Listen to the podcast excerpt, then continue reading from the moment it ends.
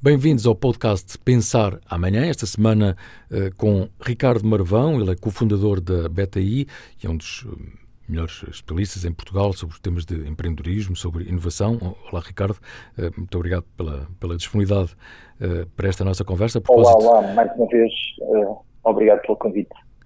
Oh, Ricardo, uh, uh, escreves uma crónica nesta, nesta edição do, do, do Portugal Amanhã, portanto, do amanhã.pt, uh, eh, a propósito precisamente destes temas da de, de, inovação, da sustentabilidade e, e desta questão de, de, das eleições e deste, deste calendário. E fazes uma pergunta, e portanto eu, eu começo logo com a tua pergunta, um, ehm, que, que, que diz assim: no meio deste panorama de alguma indecisão e em plena campanha eleitoral, onde é que fica a inovação para a sustentabilidade? Sim, porque uh, o, o, país, uh, para avançar, precisa também dessa inovação. E, e, e, e, quando eu falo de inovação, não falo só do setor uh, privado. eu acho que também é muito importante fazer inovação no setor público.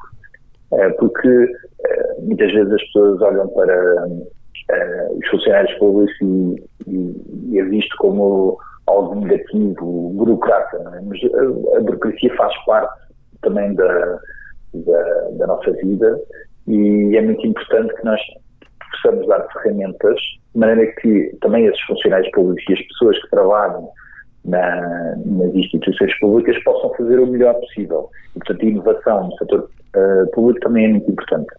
Mas aqui eu foco também uh, na parte de sustentabilidade porque há um conjunto de regras e regulamentos e processos novos estão a ser implementados por parte da Comissão Europeia, vão ter um impacto forte na, na nossa atividade económica em Portugal. Uh, e é muito importante que nós estejamos a, a, apontar a inovação que estamos a fazer uh, a nível do país, uh, de acordo também com, com essas regras, de maneira que possamos ter o máximo de impacto possível na nossa sociedade e na nossa economia. Portanto, é um bocadinho isso que eu lanço o alerta, uh, para quem for eleito, para ter a certeza que está a olhar para este prisma.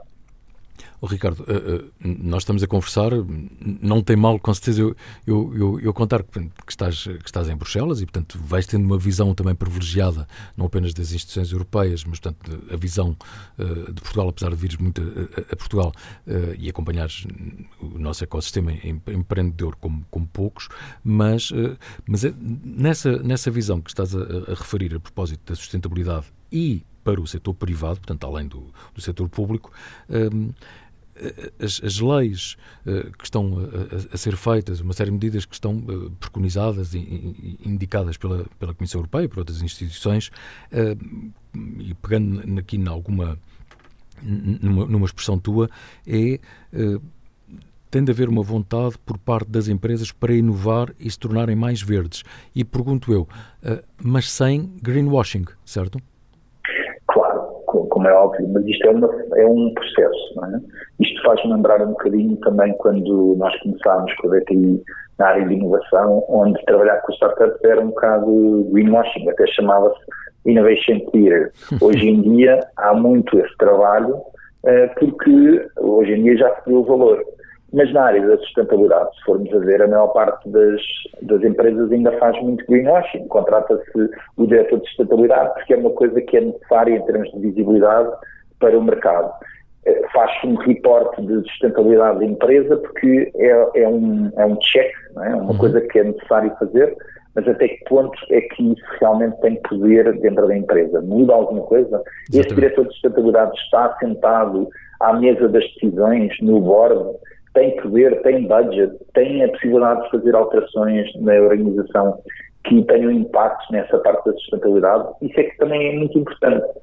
Pois, mas exatamente, tu estás a abordar uh, um tema que de facto é, é, é, crucial e que abordas também na, na, na tua crónica, que na verdade uh, tem de ser uma escolha prioritária ao nível das organizações, e estou, estou a citar-te, uh, e, portanto, isto não é apenas para os políticos que venham a ser eh, eleitos ou que vão ser eleitos portanto, a partir de, de 10 de março, mas é dentro das organizações e das, das empresas privadas haver, de facto, uh, uh, um desígnio de uma economia mais, mais verde.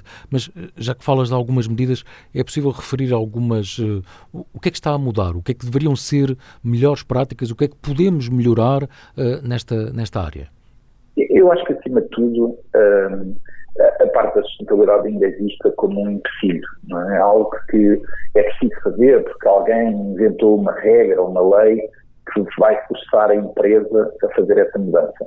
Mas se virmos a coisa de um lado positivo, acho que é muito mais interessante para o negócio. Ou seja, se for possível mostrar a área da sustentabilidade e inovação nesta área como algo que até produz mais inova mais e é capaz de melhorar até os proveitos da empresa e a forma como a empresa se posiciona a nível nacional, internacional, europeu.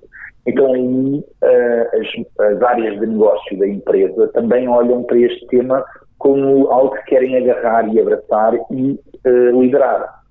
Se não fizermos esse, essa mudança de mindset, mudança de pensamento, então vamos sempre estar agarrados a tipo, bastam estes burocratas em, na Europa inventarem mais uma coisa que só nos vai tirar eh, mais margem ou só nos vai dar mais trabalho.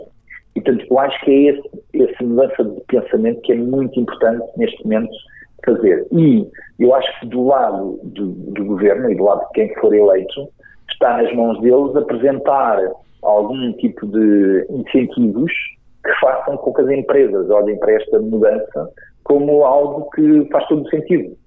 Portanto, é isso que eu estou a tentar passar com, na, em termos de mensagem com, com o artigo de opinião.